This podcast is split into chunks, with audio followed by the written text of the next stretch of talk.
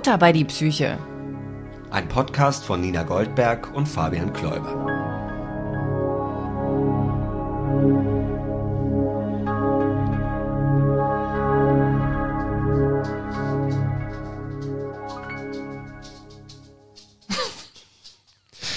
Ich weiß nicht, ob man das hören kann, aber es, man hat erstmal so Tapser jetzt auf der Aufnahme als allererstes. Naja, hallo Nina. Hallo Fabian. Die Tapser waren kleine süße Kekskrallen auf Laminatboden. Sie werden uns, glaube ich, noch öfters äh, zuteil werden. Ja, wir haben heute einen Studiohund quasi dabei. Äh, das heißt, wenn da so komische Tapsgeräusche sind, äh, die sind süß. So, und es geht heute einfach nicht anders. So. Wie besinnlich sind wir denn schon, Frau Goldberg? Also du hast dich ja sehr ins Zeug gelegt. Hier brennt tatsächlich ein, ein ähm, Adventskranz. Also die Also- Kerzen, ja. Ja, es, oh Gott, oh Gott. Das kann ja heiter werden. ja. Ich, ich stockte, weil es eben kein Kranz ist aus Kranz, Mhm. Material wie Ästen, Ja. sondern aus Ton. Aber mit weihnachtlicher Dekoration in den Weihnachtsfarben Rot, Grün, Ton. Ja, ich dachte zum Podcast passt aber auch was mit Ton besser.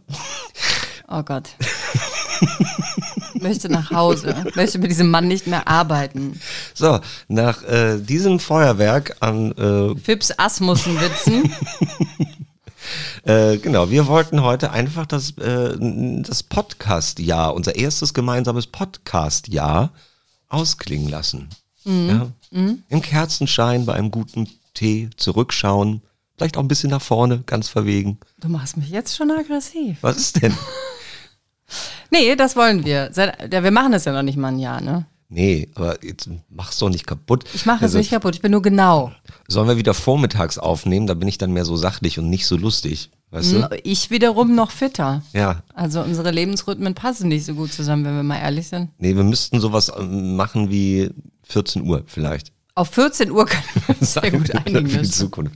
Ja, alles klar. Fabian, hast du denn deinen Resilienzfragebogen von Guido Wedemann nach bestem Wissen und Gewissen, ohne zu viel nachzudenken, ausgefüllt? Fragezeichen. Nein, Ausrufezeichen. Warum nicht? Weil ich gar nicht mehr weiß, wo der ist und weil ich einfach, das hat sich herausgestellt schon beim letzten Mal, ne? Ähm, also wer die Folge nicht gehört hat, der schäme sich zuerst, um danach sie nachzuhören. Aber ich erkläre es nochmal kurz. Bei äh, unserer Folge über Resilienz haben wir einen Fragebogen zu diesem Thema bekommen.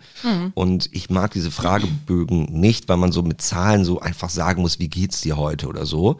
Während du so total begeistert warst und glaube ich den direkt mit deiner gesamten WG dreimal ausgefüllt Ja, guck mal hast. hier, guck mal.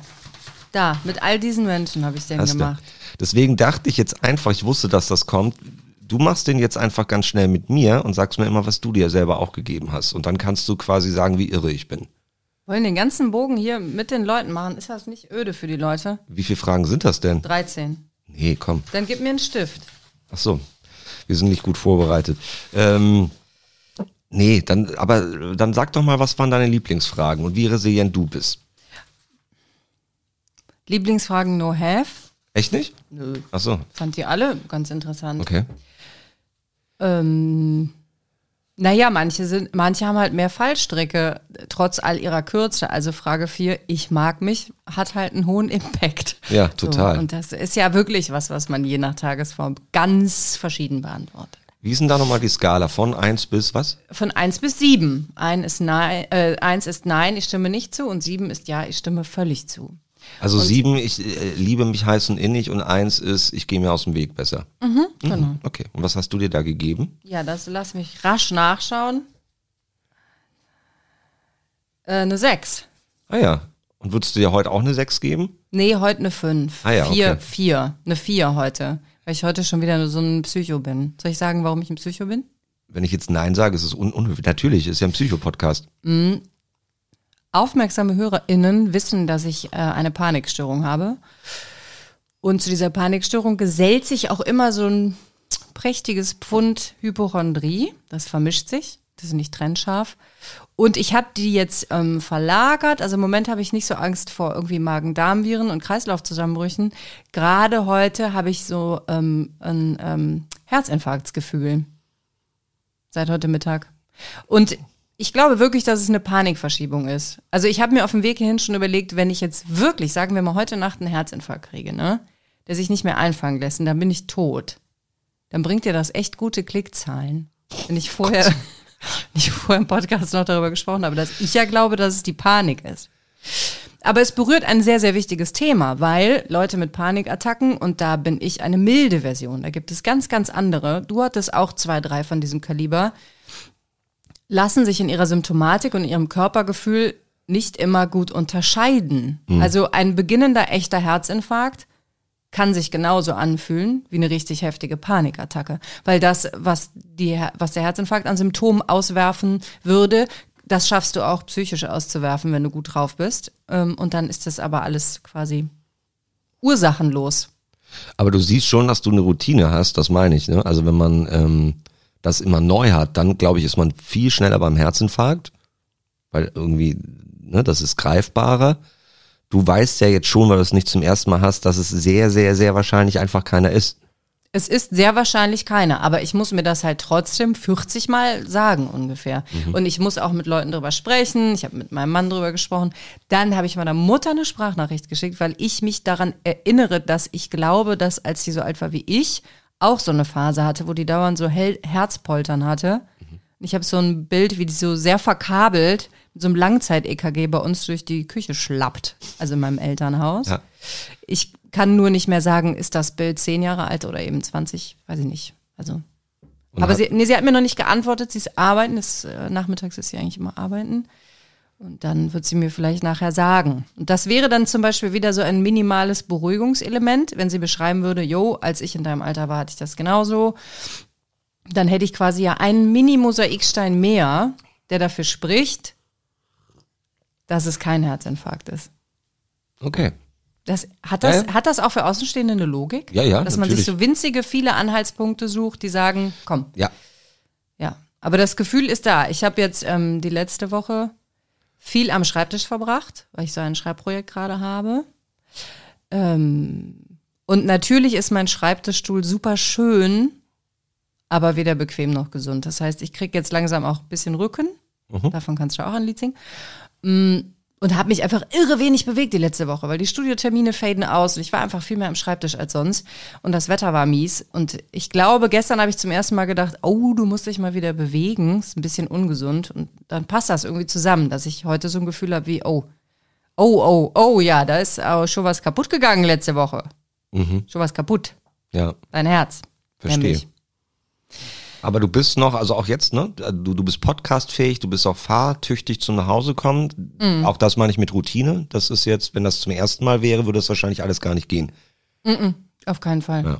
Ja, man, egal was man hat, ne, man wird irgendwie routiniert. Da hast du recht. Weißt du, was wir jetzt machen? Weil man hat eh Schlurf, Schlürfgeräusche vom Tee Ja. dauernd drauf. Man hat den tapsenden Hund ein paar Mal. Äh, wir machen es heute eh alles anders. Ich äh, bin jetzt kurz weg, suche einen Stift. Wir machen das nämlich. Dann können die Leute zu Hause auch irgendwie ihre Punkte vergeben. Und du erklärst schon mal beim Fragebogen. Ob das erlaubt ist, würde der Guido Wedemann uns das erlauben, ja, ne? ja, der hat uns mitgegeben, gesagt, mach das und war klar, dass wir das beim Outro machen. Der hat das ja nicht erfunden. Okay. Ja. Dann erklär doch, während ich einen Stift suche, den Damen und Herren, wie das abläuft, auch mit der Auswertung und so. Ich freue mich. Okay. Ja, das ist eigentlich ganz charmant. Also, wer mitmachen will, hat jetzt wenige Momente Zeit, sich einen Zettel zu suchen und einen Stift oder auf Pause zu drücken. Ganz progressiver Vorschlag meinerseits. Ähm, und ich werde dann gleich in bester Sprechermanier, sagt man Manier oder Manie? Manier. Sprechermanier. Sprechermanie, habe ich aber auch manchmal. Ähm, werde ich 13 Fragen verlesen und ihr müsst dann eben von einer Zahl von 1 bis 7 euch die aufschreiben. Fabian war fix. Hier kommt jetzt noch ein F dahinter. Für Fabian, hinter all die anderen Buchstaben, mit denen ich das, Leuten, mit denen ich das schon gemacht habe. Fabian, bist du bereit? Unbedingt. Gut. F- Frage 1. Wenn ich Pläne habe, verfolge ich sie auch. Fünf. Rappel. Frage 2. Normalerweise schaffe ich alles irgendwie.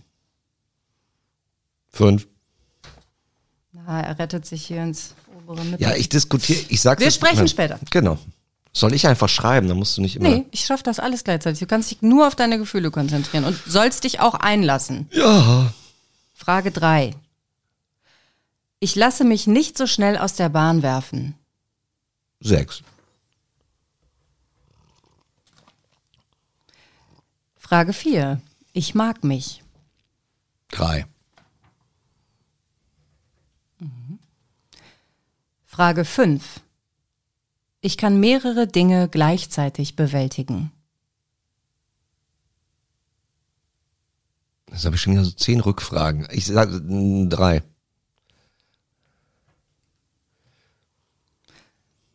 Frage 6. Es sind ja nicht immer Fragen, es sind ja Aussagen. Ich habe das alles falsch gemacht. Ich verstehe Egal. aber, was du Ja. meinst. 6. Ich bin entschlossen. Vier. 7. Nee, vier habe ich gesagt. Entschuldigung. Wirklich Fips Asmussen-Laune heute. Absmu Absmussen. Entschuldigung, das ist, wenn ich mich auf meine Gefühle einlasse, werde ich albern. Und los. Äh, wir waren bei Ich bin entschlossen. 7. Ich nehme die Dinge, wie sie kommen. Sechs. 8. Ich behalte an vielen Dingen Interesse. Sechs. 9. Normalerweise kann ich eine Situation aus mehreren Perspektiven betrachten. Sieben. 10. Ich kann mich auch überwinden, Dinge zu tun, die ich eigentlich nicht machen will. Zwei. 11. Wenn ich in einer schwierigen Situation bin, finde ich gewöhnlich einen Weg heraus. Fünf. 12. In mir steckt genügend Energie, um alles zu machen, was ich machen muss. Drei. Letzte Frage. Aussage. Ich kann es akzeptieren, wenn mich nicht alle Leute mögen. Sechs. Der rechnen musst du, das wird sonst für mich auf jeden Fall peinlich.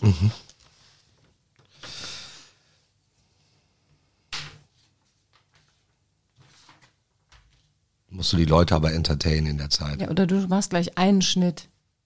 Nee. Doch. Nein, geht nicht. Dein Ernst? Ja.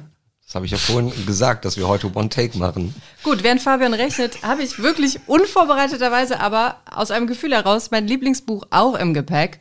Das heißt, also eins meiner Lieblingsbücher. Es heißt, warum hat das Unglück mehr Fantasie als das Glück? Und mir wird niemand glauben, dass ich wirklich zufällig einfach nach dem Gefühl dieses Buch noch dabei hatte. Da gibt's für euch jetzt noch zwei Fragen zum Mitdenken. Zum Beispiel die Frage, also das Leben in 500 Fragen lautet der Untertitel dieses Buchs, ist auch wichtig. Zum Beispiel, kann man einen Menschen besser beurteilen nach dem, was er verschweigt, als nach dem, was er sagt? Bist du schon fertig? Ja. Ja, dann aber sag mal. mach doch noch. Ja, gleich. 61. Aha.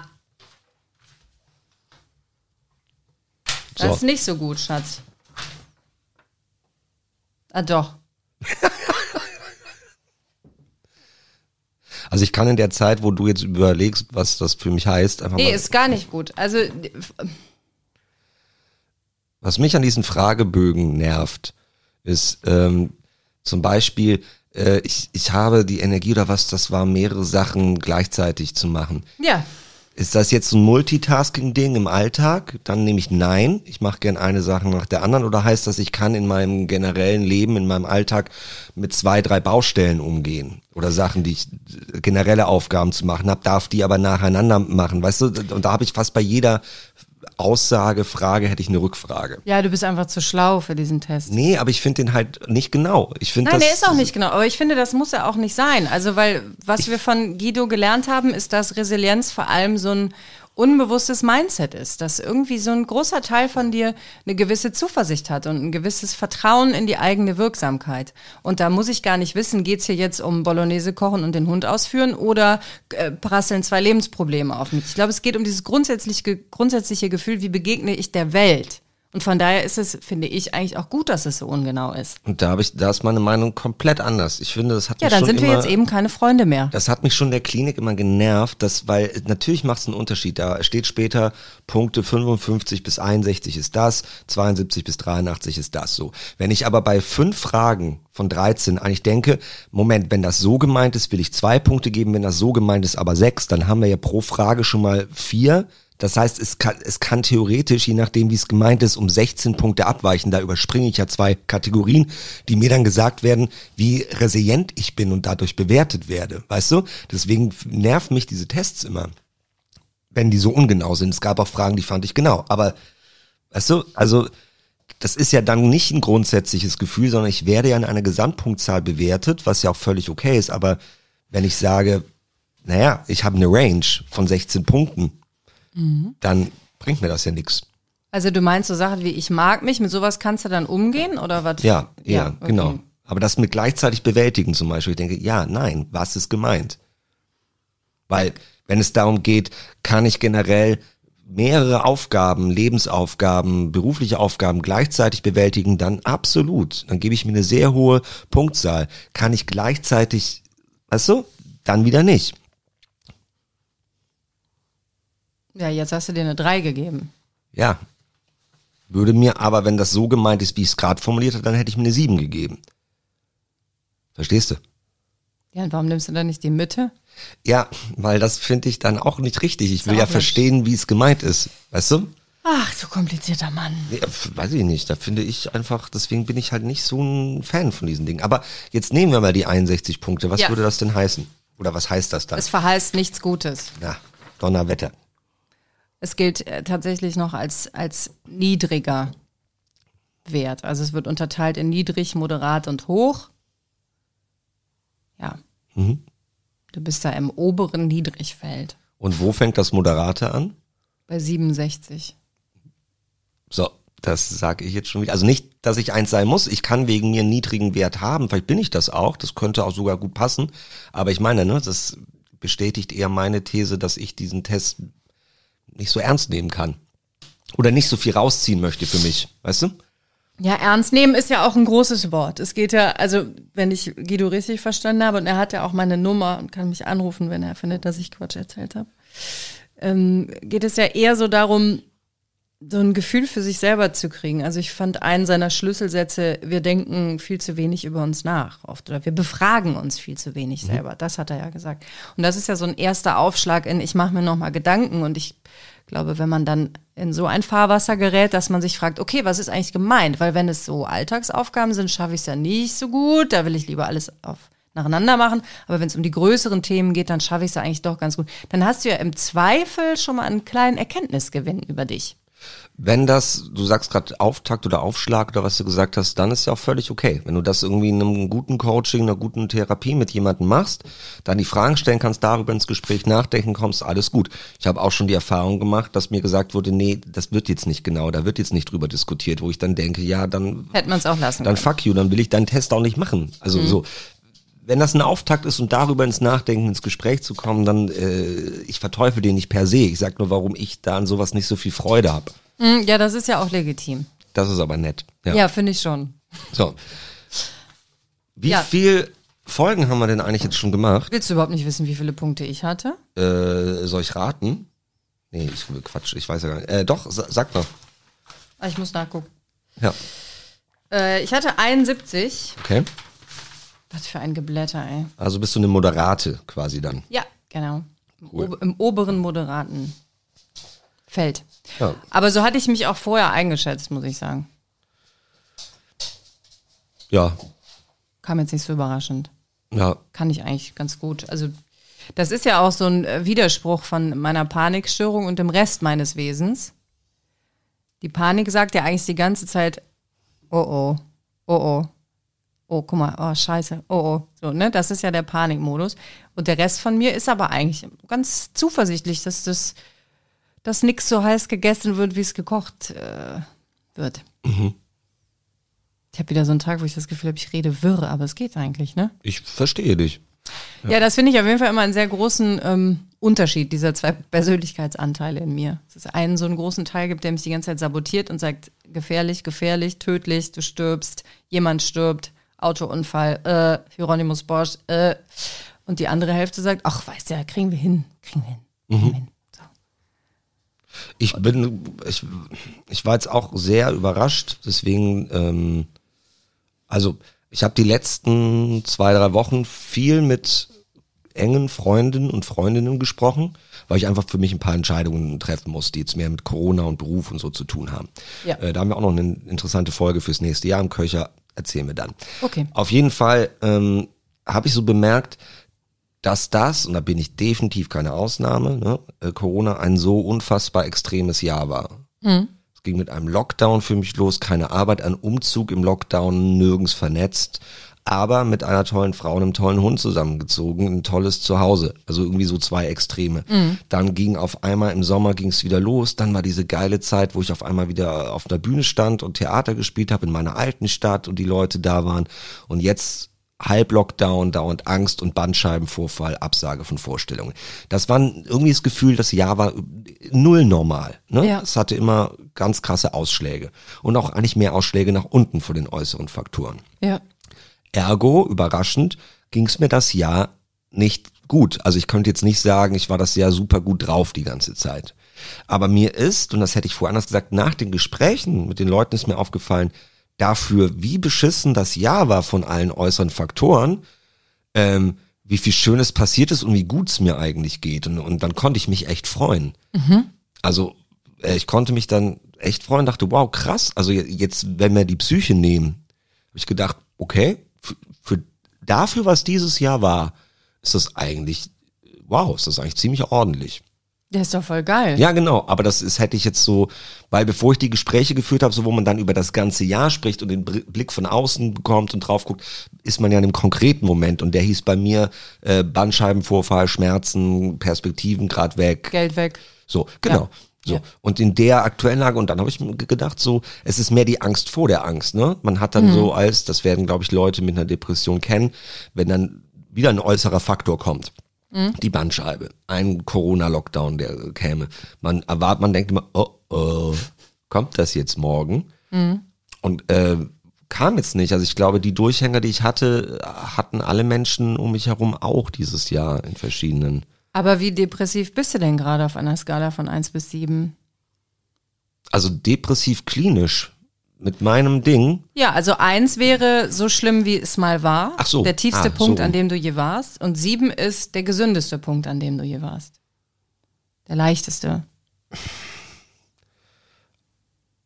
Ja, das ist, das ist echt schwer wegen Ja. Corona und Ausnahme. Ich würde echt sagen, es ist eine 5 oder sogar eine 6. Wirklich? Okay. Eine 5. Ja. ja, eine 5, weil Guck mal, ich glaube. überrascht sogar mich als deine Freundin.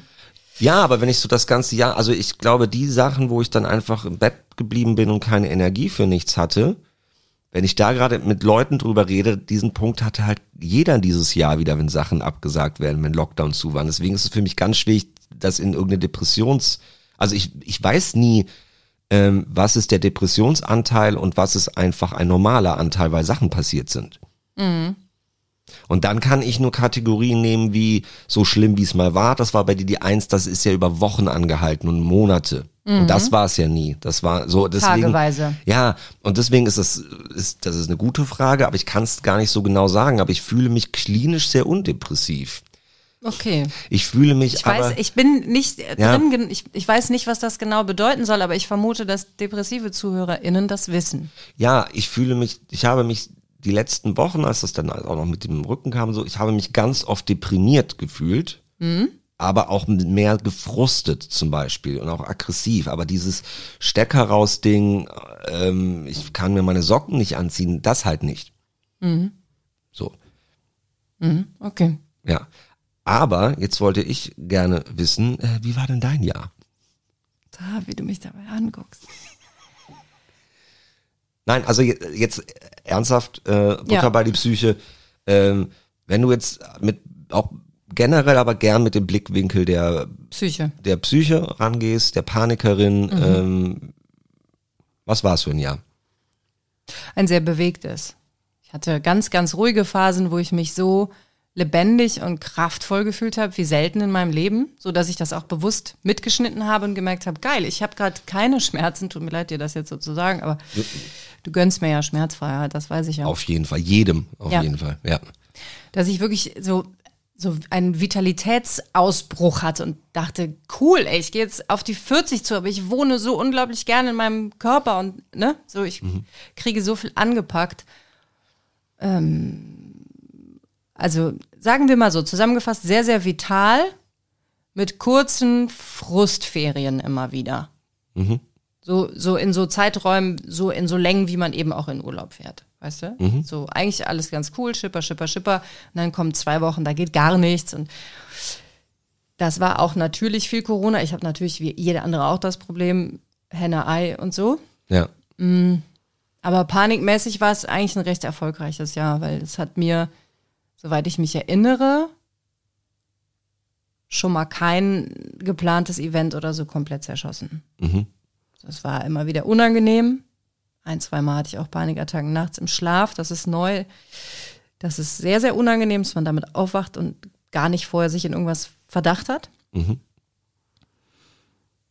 Ja, zwei oder drei hatte ich davon. Die sind mies, aber ich, ehrlich gesagt, habe ich auch so einen Modus gefunden, die nicht mehr so ernst zu nehmen. Ich habe das, neulich habe ich darüber nachgedacht. Ich glaube, ich habe so einen Modus gefunden. Es, es gibt zum Beispiel Frauen, die haben schlimm Migräne. Menschen, die haben schlimm Migräne. Und dann haben die eben zwei so Anfälle im Monat, im Schnitt. So. Kann man jetzt nichts machen. So. Ja. Und dann müssen die da eben durch. Und das ist eben das, wo ich durch muss. So, also ich habe ein wenig aufgehört, darüber nachzudenken, was kann ich noch machen, woran kann es noch liegen, ähm, was war denn jetzt schon wieder, was mich so hat fühlen lassen, sondern ich sehe es eher wie so eine Episode, wie ich es eben auch mit Migräne sehen würde. Jetzt ist gerade scheiße, aua, aua, aua, aua, aua. Migräne vorbei, gut, stehen wir wieder auf, Leben geht wieder los. So, ich patho pathologisiere das weniger. Das glaube ich nämlich auch, wenn man es bewertet, wenn man das schon eine Weile hat und kennt. Ähm, man hat ja Wege gelernt, damit umzugehen und man kann sich an ganz, ganz vieles gewöhnen. Und das ist, ähm, also, wenn ich sage, ich habe gerade nichts, wo ich sage, ich bin in der Depression drin, ich habe mich aber auch daran gewöhnt, dass ich in gewissen Zeiten oder auch wie Vollmond, also nicht das Vollmond ist, sondern in diesen, in diesen Zyklen, Zyklen, ja.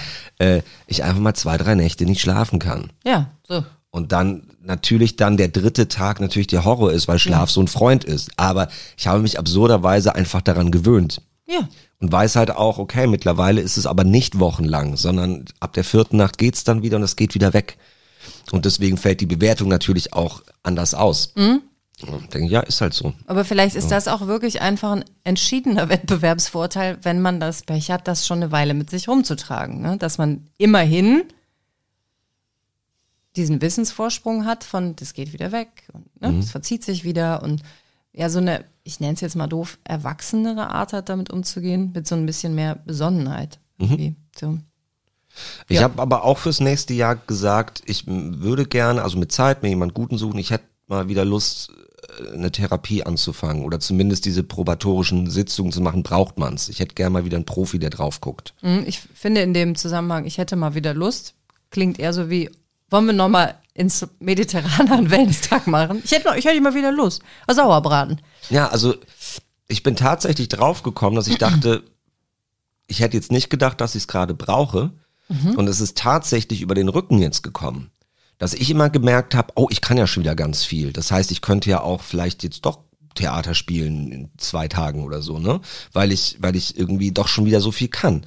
Bis man mir dann halt gesagt hat, eine gute Ärztin, Schutzhaltungen. Sie bewegen sich nur in Schutzhaltungen. Bewegen sich mal normal. Gemerkt habe, ich kann mich normal überhaupt nicht bewegen. So, also äh, es geht, weil man sich austrickst, ne? weil man halt einfach den Schmerz umgeht.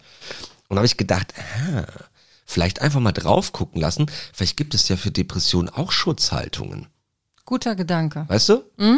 Wo ich dachte, wenn man jemand Guten findet, Zeit hat nicht die Not, das dauert ja eh ewig. Einfach mal, so wie unseren Experten, den Thomas, den könnte ich mir einfach mal so vorstellen, einfach sagen, können wir mal zwei, drei Sitzungen machen und rausfinden, ob ich mich noch normal bewege mit meiner Depression oder kompletten Schutzhaltungen bin, äh, um nur den Schmerz zu umgehen. Aber da ist noch was da. Clever. Finde ich toll. Mach Ja. das. Ja, mache ich auch. Bestärke so, dich hiermit. Ja, habe ich irgendwie gedacht, so der Bandscheibenvorfall, das muss ja für was gut sein. Denke ich immer. Ja, nee, ist schön, wenn man was findet, aber Ja, gut. ist einfach nur doof. Ja, ist es auch, aber hm, ja. Nee, aber er hat dich auf einen Gedanken gebracht, der nicht verkehrt ist.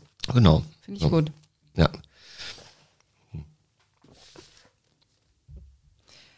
So, ich habe noch was mitgebracht. Bitte. Also ich habe diesen Zettel, dann das Buch, was ich eben angerissen habe, was ich jedem empfehle. Das heißt, ich sage es nochmal. Warum hat das Unglück mehr Fantasie als das Glück? Das Leben in 500, 800 Fragen. Das macht Spaß. Es ist, äh, ähm, es besteht wirklich nur aus Fragen, die sind in Themen untergliedert. Und ich finde das ein ganz hervorragendes kleines Buch, auch für Feiertage, um mit Menschen mal über andere Sachen zu sprechen, sich mal andere Fragen zu stellen. Ähm, weil es auch ungefährlich ist. Also es gibt auch Fragen, da merkt man, oh, da mag ich noch nicht drauf antworten oder so, aber es geht halt nicht reihum oder so. Man kommt einfach anders miteinander ins Gespräch, deshalb Empfehlung dafür. Dann habe ich ein äh, weiteres Buch mitgebracht. Das habe ich ähm, mir, sagen wir mal, vor drei Monaten gekauft. Das ist, heißt Allein von Daniel Schreiber. Und es ist eine Essaysammlung. Hinten drauf steht, was bedeutet es, allein zu sein? In seinem literarischen Essay erkundet Daniel Schreiber eine Lebensform und ein Gefühl, das wir alle kennen. Äh, Und die, äh, ein paar Freundinnen von mir haben es auch schon äh, durch und sind auch sehr begeistert. Und tatsächlich einen Tag nach unserem, ich nenne es jetzt mal Streitgespräch über den Begriff Self-Care, habe ich abends im Bett gelegen und gequiekt, weil da waren sie, Fabian. Die Worte, nach denen ich gesucht habe, als wir hier saßen und sie nicht gefunden habe. Und dann habe ich kurzerhand den Autor bei Instagram angeschrieben. Der meinte, wegen ihm können wir das gerne machen, aber ich muss es mit dem Verlag klären. Der Verlag hat dann mir auch Bescheid gesagt, dass ich jetzt diese Textstelle vorlesen darf. Also große Empfehlung.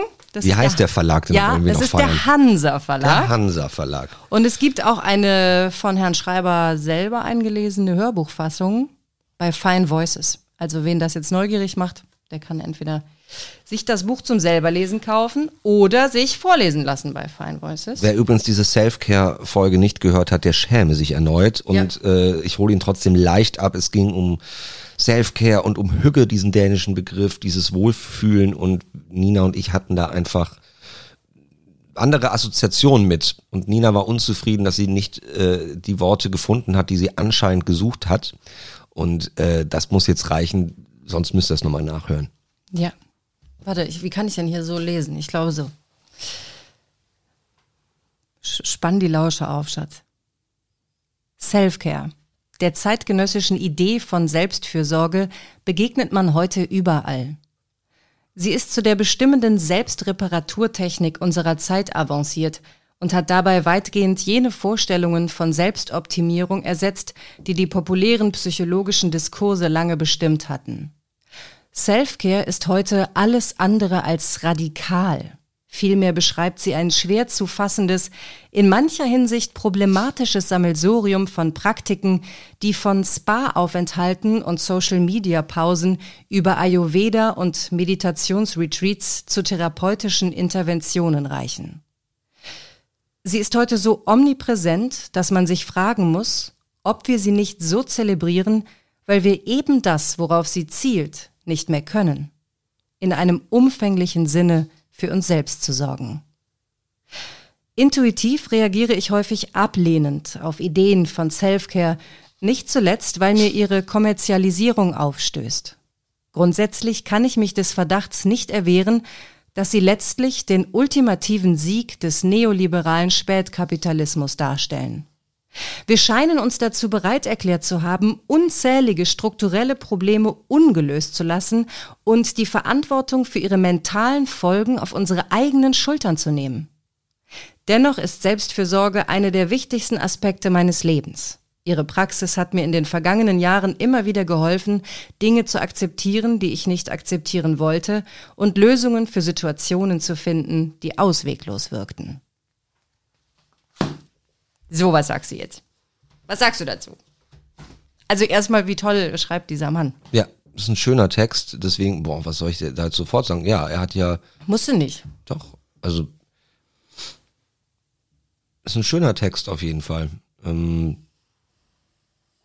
Verstehst du jetzt, wo du auch die Folge, also ja, Entschuldigung. ich habe schon damals verstanden, aber ich bleibe halt dabei, dass du Assoziationen hast, wie er auch, wenn diese Worte fallen und ich habe Assoziationen und meine sind positiv.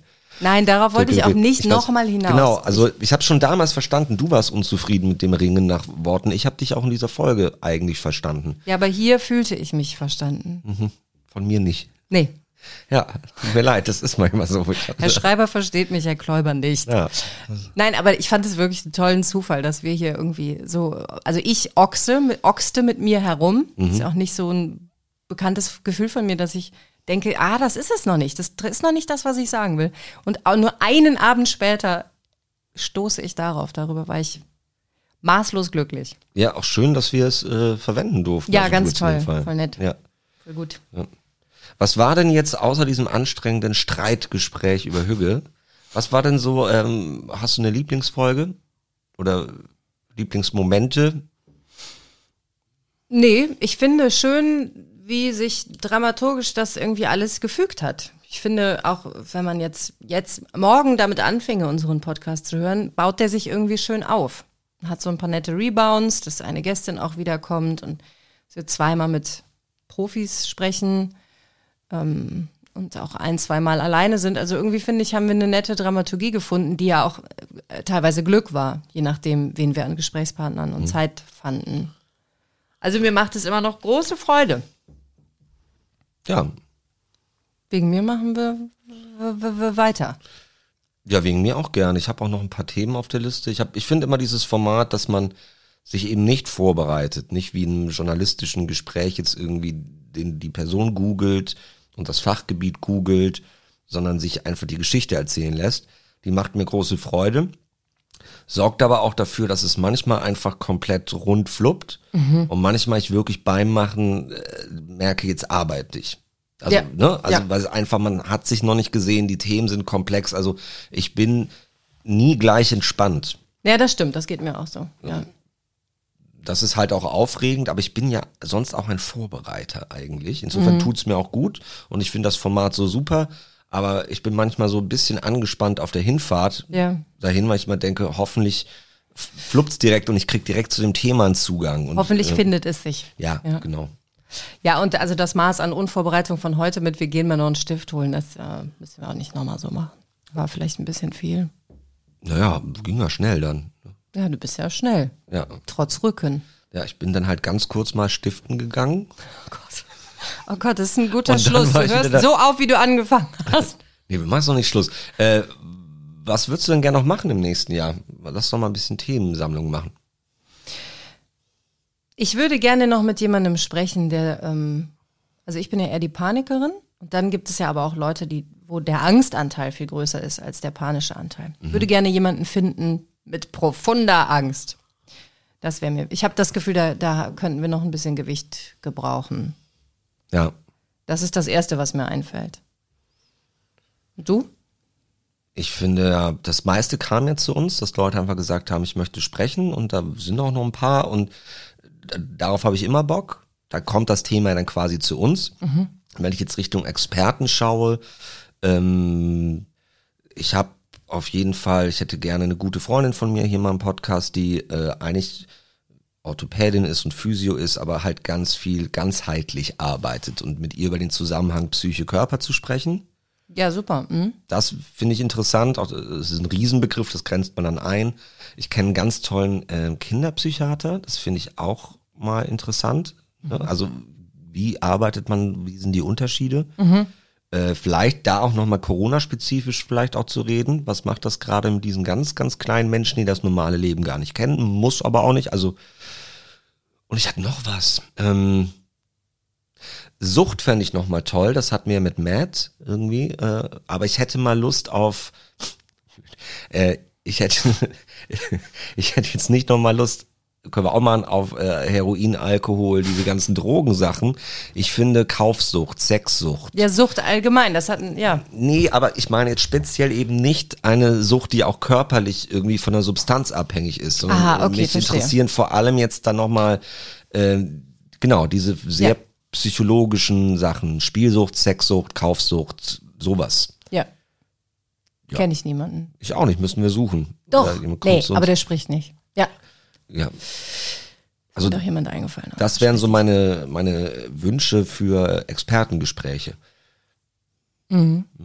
Wir wollten noch mal reinhören, äh, das haben wir, ich fand die Flutfolge ganz toll, diese Spezialfolge zu Flut, wo äh, der Notfallseelsorger Albi so nett war, um äh, und mit uns noch zu reden. Um 22, von 22 bis 23 Uhr, ne? Es war spät auf jeden Fall, ja. Und da haben wir auch gesagt, da würden wir gerne noch mal nachhören, weil es ging ja viel um Verdrängung, um Trauma in der Folge. Haben wir gesagt, da müsste man auch noch mal ein Dreivierteljahr, Jahr später noch mal mit jemandem Stimmt. sprechen. Ja.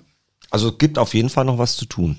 ja, dann lass es uns tun. Genau. Aber am meisten haben wir uns, oder habe ich mich auf jeden Fall gefreut, dass so viele äh, Hörenden einfach uns angeschrieben haben, gesagt haben, ich will erzählen. Also dass so viele Gesprächspartner und Partnerinnen einfach sich gemeldet haben und wir gar nicht aktiv gesucht haben. Wurden in unseren Hafen gespült. Ja, das war cool. Das darf wegen mir gerne so weitergehen. Ja, wegen mir auch.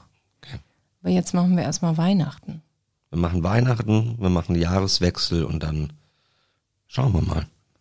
Ja. Und liebe Leute, verschenkt die Bücher von Daniel Schreiber aus dem Hansa Verlag. Es lohnt sich. Ich habe mir heute direkt das nächste bestellt. Es macht wirklich, ah, es ist wirklich, es ist so klug und wohl überlegt und dabei aber sehr, sehr nah an den Menschen. Das ist, äh, ja, von daher nochmal eine dicke, fette Empfehlung von mir.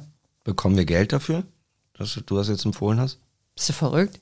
Daran sollten wir auch mal arbeiten. Vielleicht sollten wir irgendwie hier noch äh, so Werbejingles auch dazwischen. Ja, manche Podcasts machen das, aber Ja. Ich glaube, dafür haben wir auch noch nicht genug Hörende, dass da jemand was schalten will. Außer vielleicht hat Modehaus Trucci Bucci. Wegen mir? Ja, das können wir auch mal überlegen. Alles klar. Lass uns erstmal Weihnachten feiern. Weihnachten und dann Besinnung und dann starten wir richtig mit Kommerz durch nächstes Jahr. Alles klar, so wird's gemacht. Alles klar. Frohes Fest. Frohes Fest.